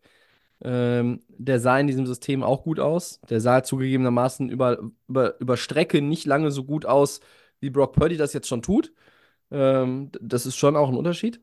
Ähm, aber da haben wir auch Kittel gesehen und da war äh, natürlich auch Mahomes auf der anderen Seite und Kelsey und ähm, ich bin da, bin da nicht so happy mit. Ähm, ich hätte es dieses Jahr ja tatsächlich auch den Ravens gegönnt, muss ich sagen. Ähm, ich habe viel auf ihn rumgehackt und auch auf Lamar und äh, weiß ich nicht, ich war am Sonntag ja von Baltimore dann auch enttäuscht. Ich hätte gerne Detroit gesehen. Ich hätte gerne irgendwie äh, auch sonst was ganz anderes gesehen und jetzt irgendwie wieder dieses selbe Spiel. Es gibt viele Leute, von denen ich gelesen habe, die jetzt auch nicht so super happy damit sind. Ähm, können es nicht beeinflussen. Es kann ja auch ein gutes Footballspiel werden. Ähm, Da sind wir auch so bei der Frage, was wir für ein Spiel erwarten. Ich denke erstmal, dass die Chiefs, und das ist ja auch strange, dass man das sagt, Christian, aber die Chiefs müssen in dem Spiel offensiv mithalten können, sonst wird es schwer. Ja, also das ist ja ein Satz, den man sonst eigentlich nie gesagt hätte, aber dieses Jahr ist Offense nicht ihr Steckenpferd, eher die Defense. Ähm, und wenn die Offense mal gut ist, wie zum Beispiel dann gegen Buffalo oder auch gegen äh, jetzt ähm, im Cham- Championship Game gegen Baltimore, ist sie es auch nicht über volle vier Quarter. Äh, und das ist dann vielleicht etwas, was man braucht. Also wenn die 49ers Offense äh, in dem Super Bowl so läuft wie in Quarter 3 und 4 gegen Detroit, ähm, dann müssen sich Reed und Mahomes aber noch eine Menge einfallen lassen. Und ich glaube, dass Kansas City wahrscheinlich auch generell dazu gezwungen ist, das beste Saisonspiel zu machen. Das müsstest du in einem Finale eh mal bringen, aber in dem Fall tatsächlich. Also ich glaube, die Chiefs müssen so gut spielen, wie sie es noch nie gemacht haben, um dieses Spiel gewinnen zu können. Ähm, wenn man sich den ganzen Saisonverlauf und die, die Höhen und Tiefen anguckt beider Mannschaften, äh, sind die 49ers ja eigentlich eher so ein bisschen in der Favoritenrolle. Ähm, zumindest mein Eindruck. Und ich erwarte ein enges Spiel, ich erwarte Führungswechsel, mehrere und dass möglicherweise auch die finale Possession entscheidet. Wie siehst du es? Ja, das, ob das bis zum Ende spannend bleibt, das wünscht man sich natürlich immer, dass es am Ende die ähm, Final Possession ist. Ist, äh, ist interessant. Ich habe mir noch nicht so viel Gedanken über das Spiel gemacht, ähm, wie ich, äh, sag ich mal, den Verlauf sehe oder so. Ne? Erstmal diese Storylines. Ja. Ich muss erstmal, ich will die Woche ähm, so ein bisschen eintauchen, auch noch mehr in den Super Bowl. Erstmal mit den ähm, Championship Games noch beschäftigt gehabt und erstmal überlegen, wo können dann die Vorteile so ein bisschen in der Analyse liegen und wie könnte das Ganze verlaufen. Man muss natürlich auch sagen, man kann analysieren, wie man will und dann sagen, ja, es sind die Linebacker und bei dem und dem Play.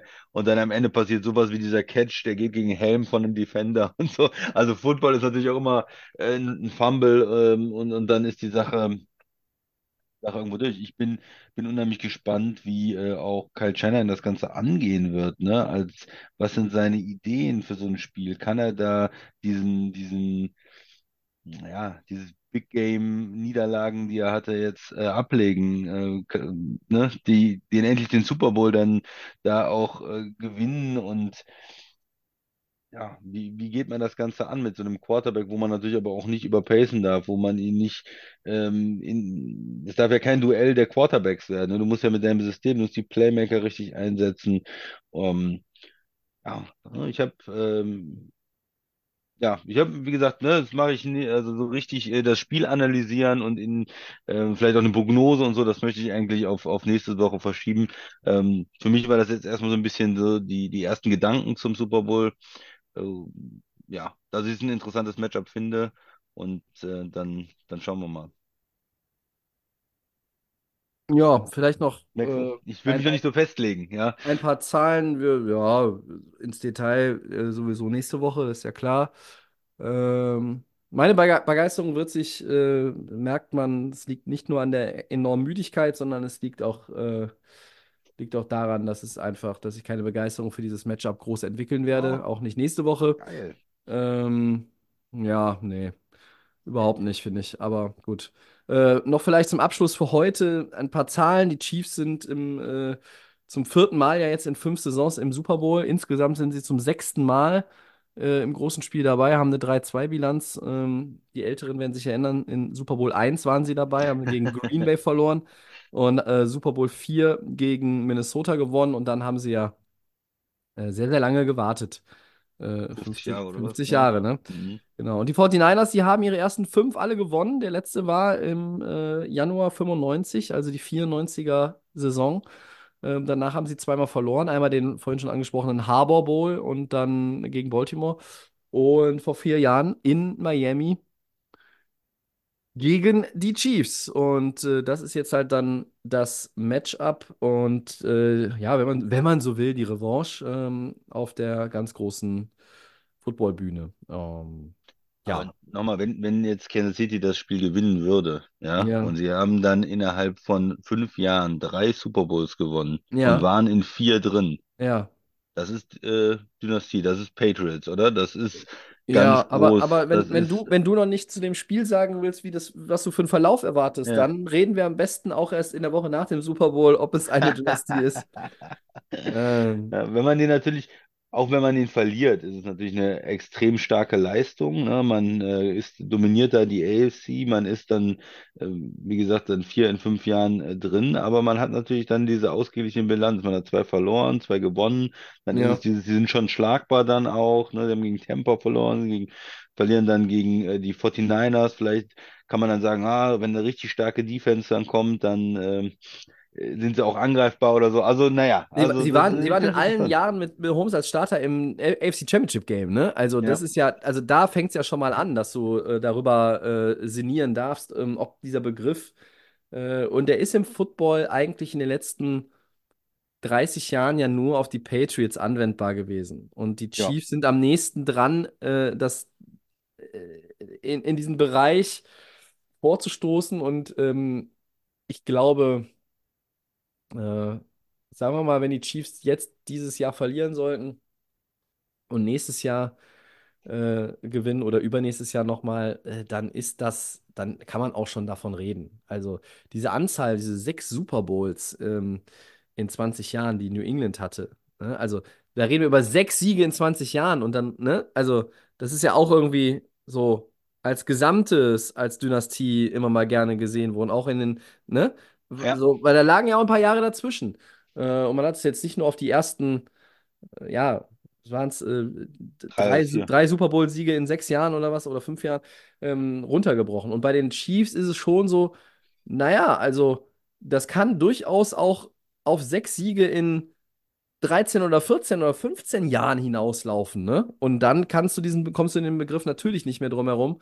Aber wenn sie jetzt dieses gewinnen, ähm, Christian, äh, würde ich, äh, würde ich das Wort Dynastie nicht aus dem Protokoll streichen.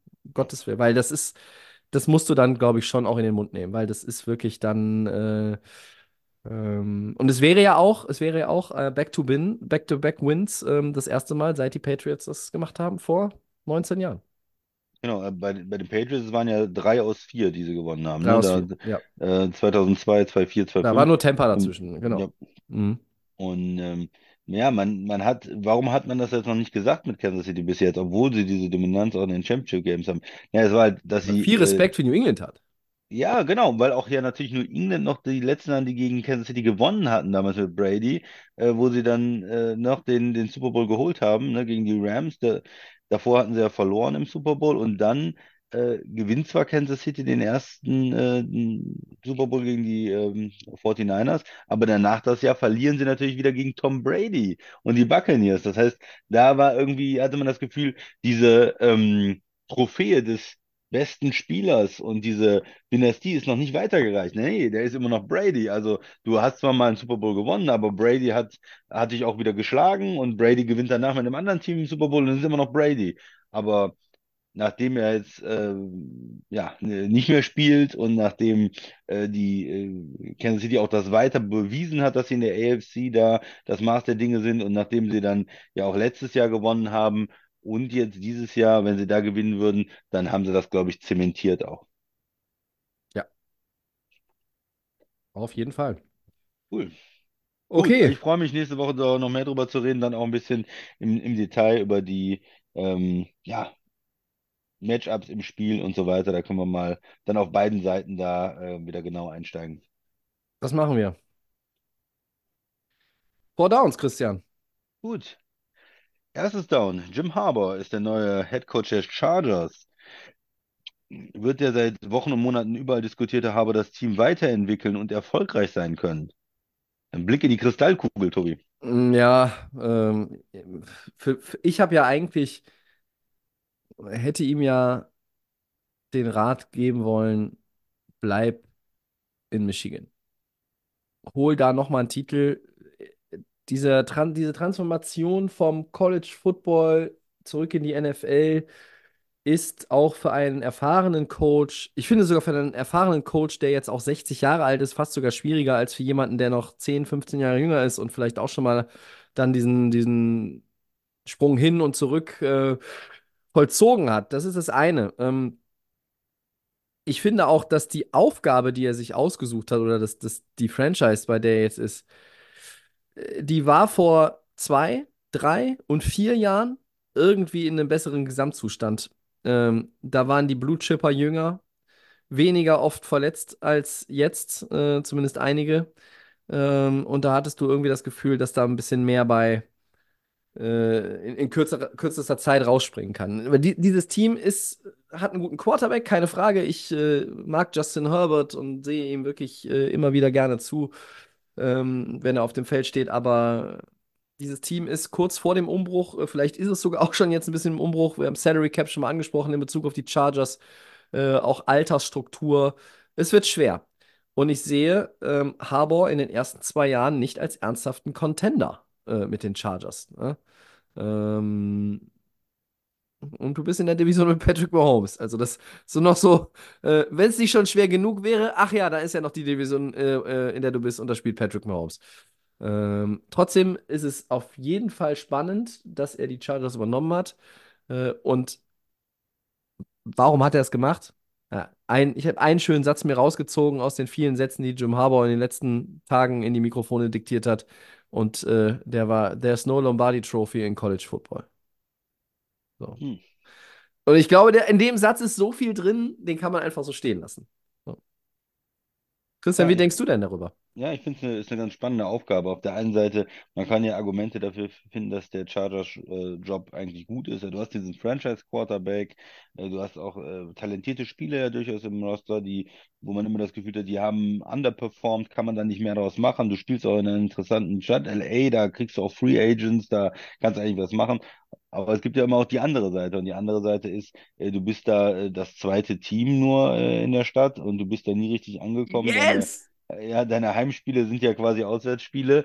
Ähm, dein Salary Cap ist äh, katastrophal äh, und du brauchst, glaube ich, jetzt erstmal ein, bisschen. Also ich glaube nicht, dass sie in einem kommenden Jahr super erfolgreich sein müssen, weil ich glaube, dieses Programm vom Coach muss erstmal reifen. Du musst erstmal da was aufbauen und du musst auch deinen Salary Cap in Ordnung Ja. kriegen.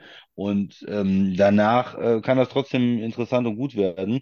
Aber ich glaube, die Chargers brauchen einfach jetzt mal ähm, auch, auch ein bisschen, man muss den Kader einfach mal aufräumen und muss da, glaube ich, ein bisschen mm, einen kleinen Reset machen. Obwohl man den Quarterback hat. Ähm, vielleicht sieht es auch schon gut aus im ersten Jahr, man kommt in die Playoffs, aber äh, ich glaube nicht, dass das für richtig große Sprünge reicht, weil dann äh, zu viel gemacht, zu viel Arbeit im Kader auch ist und mit dem Salary Cap. Hm. Zweites Down. Raheem Morris, bisher Defensive Coordinator der Rams, wird neuer Head Coach der Falcons. Christian, ist das eine gute Entscheidung? Äh, und hattest du nicht auch das Gefühl, dass ein gewisser Bill Belichick ziemlich heiß gehandelt wurde in Atlanta? Das hatten wir, glaube ich, alle, Tobi, weil er war ja zweimal da, zumindest. Also Es gab zwei Gespräche, ne? Ja schon mit, äh, mit, auch mit so einem Coach äh, eine, eine Nummer. Dann hat man ja, da haben sie sich richtig mit beschäftigt. Aber Warum ist es vielleicht nicht Bill Belichick geworden? Naja, da ist halt das Problem, dass er ja sich über die Jahre so was aufgebaut hat bei den Patriots und er war ja da alles. Ne? Er war ja, er hat die ganzen Entscheidungen getroffen, er war ja auch für sie Personalpolitik, er war im Prinzip GM und, und Coach in einem und Defensive Coordinator. Also er hat ja alles gemacht, mehr oder weniger. Und dann ist halt immer für die, für das nächste Team die Frage, wie viel Macht geben wir ihm und was will er eigentlich auch genau machen? Weil er ist sicherlich ein sehr guter Head Coach noch, er ist ein sehr guter Defensive Coordinator, kann man sagen, aber ist, will man ihm so das Ganze geben? Man hat ja gesehen, so die Drafts und General Manager Fragen, wie er Quarterback und Offense gemanagt hat in den letzten Jahren, das will man vielleicht ihm auch nicht anvertrauen. Und, und dann ist die Frage, wie, wie bauen wir das denn auf? Sucht er sich dann einen General Manager aus? Haben wir schon jemanden? Und wie passt das Ganze zusammen? Und das muss ja zusammenpassen. Und ich denke auch Bill Belichick, der geht ja nur irgendwo hin, wo er auch das Gefühl hat, das passt für mich und ich nimm, der muss ja nicht irgendeinen Job nehmen. Und da ist man dann doch irgendwie nicht zusammengekommen. Ja. Ich habe gelesen von Panik auch bei Atlanta, wussten nicht, was sie machen sollen, haben sich dann doch umentschieden. Ähm, naja, okay. Äh, ist die Entscheidung nachvollziehbar? Ja, wir haben ja gesehen, wie die Rams äh, Defense auch gespielt hat. Ne? Also die Rams Defense, da hatte man ja auch wieder dieses Gefühl, was ich immer sage, da hat man aus weniger mehr gemacht. Da hat die, Mhm. die Rams Defense als Kombination hat besser gespielt als die, die einzelnen Spieler ähm, oder als man, also die Erwartungen, die man hatte. Und er hat jetzt mit unterschiedlichen Leveln, mit einer sehr jungen Defense dieses Jahr, davor auch mit ähm, sehr gut aufgebauten Veteranen, ja, mit ein bisschen Ramsey und allem, was sie hatten, die Rams. Und es hat irgendwie funktioniert äh, bei den Rams in der Defense. Und von daher denke ich mal, das ist ein guter Mann. Ähm, ob er Head Coach kann, ist immer ganz schwer zu ähm, bewerten, weil das nochmal ein anderes Jobprofil ist, ne? Und das muss man dann Ja. eigentlich genau gucken. Ja, erfolgreich in dem, deinem Bereich, aber kannst du dann auch die Verantwortung für so ein ganzes Programm übernehmen? Das wird man jetzt sehen. Ja. Das stimmt. 2020 war er schon mal Interims-Headcoach, hat äh, Mr. Quinn abgelöst in Atlanta, als sie in 05 gestartet waren. Er hat ja auch mit äh, 33, ich glaube, jetzt ist er 47, mit 33 vor 14, 15 Jahren, so in dem Dreh, 9, Saison 2009 oder so, hat er ähm, Tampa Bay ja auch gecoacht, Mhm. äh, drei Jahre. Ähm, war jetzt mit, ich glaube, 1931 war die Bilanz jetzt auch nicht, äh, nicht ultra gut. Ähm, aber er hat sich entwickelt. Ich finde, dass er diese Chance sich jetzt auch verdient hat, durch das, was du gerade angesprochen hast. Aber es war auch für mich überraschend. Ähm, ja, viele haben mit Belichick gerechnet. Zwei Jobinterviews heißt nicht, die nehmen den. Und ähm, jetzt kristallisiert sich auch so ein bisschen heraus, ähm, dass äh, ja, Belichick vielleicht irgendwie Richtung Fernsehen oder sitzt ein Jahr und greift nächstes Jahr vielleicht nochmal an. Oder vielleicht wird auch das heimlich still und leise irgendwie so ein Rückzug von Belichick. Äh, und er wird Privatier, keine Ahnung. Also, oder Comedian kann er vielleicht auch noch werden. Oder Präsident. Äh, auch möglich. Ähm, ja, von daher. Ich freue mich für Raheem Morris und finde es schade, dass er nicht mehr der DC bei den Rams ist. Kann ich verstehen. Gut. Ähm, drittes Down, Tobi. Die Panthers haben Dave Canales, heißt er so, Mhm. wird er so So ausgesprochen, heißt er. Ja. als neuen Headcoach verpflichtet, der zuletzt als Offensive Coordinator bei den Buccaneers tätig war. Äh, ein nachvollziehbarer Move. Äh, ja, ja, nee, andersrum. Nein und ja. Ähm, warum nein? Weil, äh, weil man eigentlich irgendwie jetzt so mit Canales nicht unbedingt gerechnet hatte. Ähm, aber Carolina hat ihn auf dem Zettel gehabt. Äh, und sie hoffen natürlich, sich äh, das, äh, von, äh, erhoffen sich von ihm, dass er Bryce Young reparieren kann, dass der jetzt wieder äh, zu dem Quarterback wird, der im College war. Äh, Das klingt so blöd, aber ähm, ja, also er war in der NFL halt irgendwie gefühlt immer noch nicht so richtig angekommen. Oder es passt halt auch vieles nicht für ihn. Und Canellis hat halt Baker Mayfield mit ihm gearbeitet dieses Jahr und das sah echt gut aus. Er hat Geno Smith in Seattle ähm, auch wieder nach oben geführt. Und er hat einen ganz großen Fürsprecher, der heißt Pete Carroll. Und ähm, tatsächlich hatte kein anderes Team ihn auf dem Zettel. Und warum dann wieder ja auf die Frage, ist es ein nachvollziehbarer Move?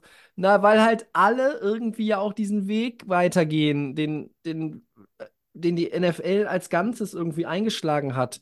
Mit dem, mit der Verpflichtung von Sean McVay damals, glaube ich, hat das wirklich so angefangen, diese Ja. Ära. Du gehst auf diese jungen Coaches. Und jetzt guck mal, wo die ganzen Alten gelandet sind. Ein Vic Fangio ist schon seit Jahren in Anführungszeichen nur noch Coordinator. Ein Ron Rivera, ist der irgendwo untergekommen? Nein. Äh, Vrabel ist noch jung, aber so, auch nicht irgendwo bisher untergekommen. Und viele an, Offensive Genie, so. ja, und viele anderen, ja, Offensive Genies ist ein, aber generell auch die Altersstruktur und die, dieses Verständnis vom Football. Äh, viele dieser älteren Coaches, die sind auch in den letzten Jahren, die verschwinden von der Bildfläche. Ne? Und alle gehen irgendwie eher auf diesen jüngeren, äh, sind auf diesen jüngeren Pfaden unterwegs und dann ist es für mich halt auch wieder nicht überraschend. Ne? Aber trotzdem ist es Unerfahrenheit und Jugend äh, statt Veteran mit Renommee. Ja, für mich war es ein bisschen überraschend, deswegen du hast ja schon am Namen gemerkt, dass ich ihn ja insgesamt nicht so auf dem, auf dem. Einfach äh, Buccaneers, habe ich mich auch nicht so viel mit dieser Saison beschäftigt. Haben die eine gute Offense gehabt? Ja, ja, wird die aber irgendwie auch vom Talent der Warriors geholt? Ja, war das Running Game richtig gut? Nö. Also für mich war es so eine Inkons unkonstante äh, Offense. Äh, ja, von daher hätte ich ihn jetzt nicht unbedingt auf dem Zettel gehabt. Äh, junger Head Coach ist okay, kann auch funktionieren. Äh, wie gesagt, da steckt auch als Head, aber ob du ein guter Playcaller bist oder so, haben auch andere ähm, mit schlechteren Offenses ähm, dann eine gute Leistung gebracht als Head Coach. Aber für mich war es irgendwo überraschend. Okay. Viertes und letztes Down. Wer sind die heißesten Headcoaching-Kandidaten für die beiden noch offenen Stellen bei den Seahawks und den Commanders? Wobei in Seattle ist sie seit eben nicht mehr so offen. Was hat sich getan, Tobi? Dann, äh, Ja, äh, fangen wir doch mal an. Ähm, Ravens Defensive Coordinator Mike McDonald ist neuer Head Coach der Seattle Seahawks und äh, der hatte sich jetzt schnell als Frontrunner da entpuppt und äh, der ist jetzt heute geworden. Ja, Ähm, finde ich, sage ich direkt mal was so, finde ich gut. ja. Äh, also da muss man sagen, die Ravens Defense sehr, sehr gut äh, gewesen und ähm, auch aus diesem, aus dieser Organisation jemanden zu holen. Da habe ich auch das Gefühl, das sind äh, Leute, die dann ja, irgendwo verantwortlich sind, die Ownership haben so und die ähm, ja aus einem richtigen ähm, Coaching-Programm auch kommen. Also aber da, ich habe ja gesagt, äh, man muss ja schon Respekt haben vor seiner Leistung da als Coach und dass er immer wieder gute Koordinator ähm, hervorbringt. Und das finde ich für Seattle gut, muss ich sagen. Es passt auch irgendwie zu Seattle, die ja auch da ähm, über die Defense jahrelang gekommen sind. Ja. Ja, ich bin äh, auch eigentlich begeistert von, von dieser Entscheidung. Ähm, sprechen wir noch kurz über die Commanders. Ähm, hast du noch irgendjemand auf dem Zettel? Weil irgendwie muss man alle Namen mittlerweile durchstreichen, die mal irgendwie mit Washington da in Verbindung gebracht worden sind. Ich habe jetzt noch Mike Rabel Ich als würde Frage. Rabel holen als, als Ja, Washington. Ich ja. würd, der hat, der ist ein, ist ein guter Coach, der bringt dich von diesem, der bringt dich zumindest auf ein, auf ein bestimmtes Niveau hoch. Und ähm, der, der, wenn du den da ein paar Jahre arbeiten lässt und einen vernünftigen jungen Quarterback auch ähm, zur Seite stellst, kann ich mir das gut vorstellen. Ich würde Rabel holen. Warum machen sie das nicht? Keine Ahnung. Tja, sie sind auf jeden Fall die Letzten jetzt am, am äh, Futternapf äh, von allen anderen äh, Teams oder alle Bei, anderen bei Teams sind Belichick würde ich mir denken, warum soll der sich Washington antun? Nee, warum hast ja sich das überhaupt einer antun? Deshalb haben die ja noch keinen. Das ist ja der, das ist ja der du hast springende da Punkt. keinen klaren, du hast da keinen klaren, ähm, kein klares Programm. Du hast eine Organisation, die in den letzten Jahren schlecht lief. Du hast zwei starke Teams in der Division. Ja. Ich habe noch Cowboys Defensive Coordinator Dan Quinn, der wird auch Ja. immer mal noch wieder genannt. Ähm, aber ja, Ja gut, du hast natürlich den hohen Dra- äh, Draft-Pick Viele, ja, ne? sind nicht mehr so viele Kandidaten. Es ist halt auch einfach eine schwierige, ein schwieriges Umfeld. Und da hat auch der Wechsel im Ownership jetzt nicht dazu beigetragen, dass alle irgendwie denen die Türen einrennen, ist zumindest mein Gefühl. Aber, noch nicht, äh, aber- vielleicht sind wir, vielleicht sind wir nächste. Woche ein Stück weiter, ne? Vielleicht haben wir ja nächste Woche dann. Vielleicht ist die, ist die, ähm, die Situation auch nicht so schlecht. Du hast Salary Cap und du hast dann den, den Draft Pick und du kannst natürlich auch sagen, wie gut läuft es eigentlich bei den Eagles noch und wie schnell kann das auch kippen dann in der Division. Ne? Also wenn Rabel, komm, ich sag Rabel, der macht's. Ja, ich würde ihn auch als Favoriten jetzt aktuell, aber ja. Äh, gehen wir kurz auf die Gamepicks ein, ähm, die wir letzte Woche hatten. Du hast mit Kansas City und San Francisco natürlich richtig getippt. Bis 8-4 in den Playoffs, ich nur noch 6-6. Ähm, gesamt äh, bist du, glaube ich, 38-15 äh, und ich bin bei irgendwas ganz Schlechtem. Ähm, das ist das noch schnell für die, die es interessiert und alle, die es nicht interessiert, mussten sich das jetzt trotzdem anhören. Ja, Äh, Christian, vielen Dank. sehr gerne, Tobi. Wir bedanken uns bei euch. Das war die Layoff Game, der Football Podcast mit Episode 294. Nächste Woche stimmen wir euch auf den Super Bowl ein und äh, das ist dann logischerweise Episode 295. Ähm, alle Episoden, alle Folgen von uns, wie auch diese, gibt es überall da, wo es Podcasts gibt oder vor allen Dingen, oder soll man sagen, überall da, wo es gute Podcasts gibt. Äh, egal, sucht Wo- euch was aus. Ja. Und äh, was hast du jetzt gesagt? Wo es? Wo es Podcast gibt. Wo es ja. Podcasts gibt. Achso, Ja. nicht wo es gute Podcasts Nee. gibt. Okay. Ja. Hm, schade. Ich dachte, wir sind doch mal irgendwo, wo es gute Podcasts gibt mit, mit in der Verlosung. Ähm, dann äh, nennen wir aber äh, ja ehrenhalber natürlich wie immer an dieser Stelle ähm, SoundCloud, Apple Podcasts und Spotify. ja, sehr gut. Mal gucken, ob der Max nächste Woche Zeit hat, weil Christians äh, Hochjessen dieses Super Bowls äh, und von Brock Purdy kann ich mir nächste Woche nicht nochmal 80 Minuten lang geben. Ähm, oder ich muss einfach mehr Bier 90. trinken. 90 Minuten. Ja, heute waren es ja, irgendwo so dazwischen. Ja, gut, dann sind wir durch für heute. Wir wünschen euch äh, viel Spaß mit den Pro Bowl Games. Ähm, ne? Christian guckt sie nicht und ich glaube, ich auch eher weniger. Aber vielleicht ihr ja. Ne? Ohne Football können manche auch nicht. Können wir verstehen. Also, bis dahin, wir sind für heute raus. Ciao.